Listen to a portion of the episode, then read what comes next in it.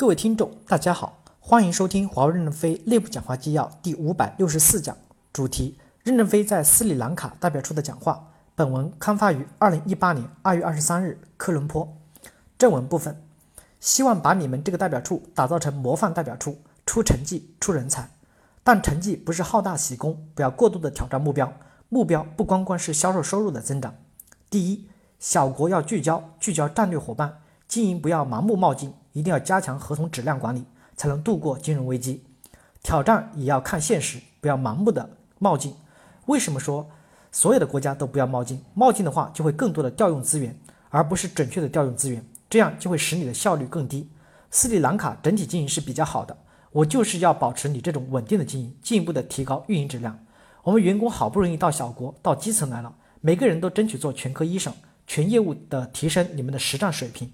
分工过细不利于成长，而且效率也低，业务对齐，组织不对齐。第二，从合同场景师开始，各岗位都要走向全科专家。专家垂直循环体系是多循环的，不是单循环的。财务也可以有全科专家，不是全科专家怎么做尾线呢？财务垂直体系做得很好，跨行业、跨专业，你早一点跨，不就是走在了别人前面吗？其实我们在推行全科医生的道路中，就是要努力吃苦，努力学习。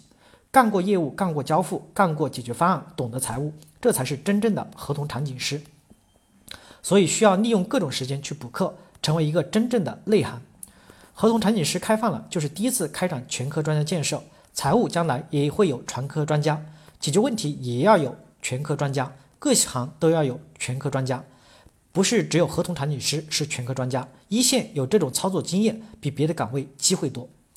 人力资源干部要有成功的业务经验或成功的项目经验。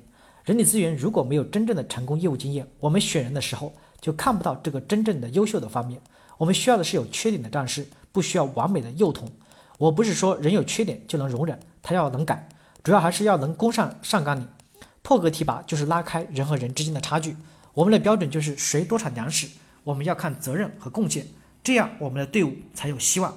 感谢大家的收听。敬请期待下一讲内容。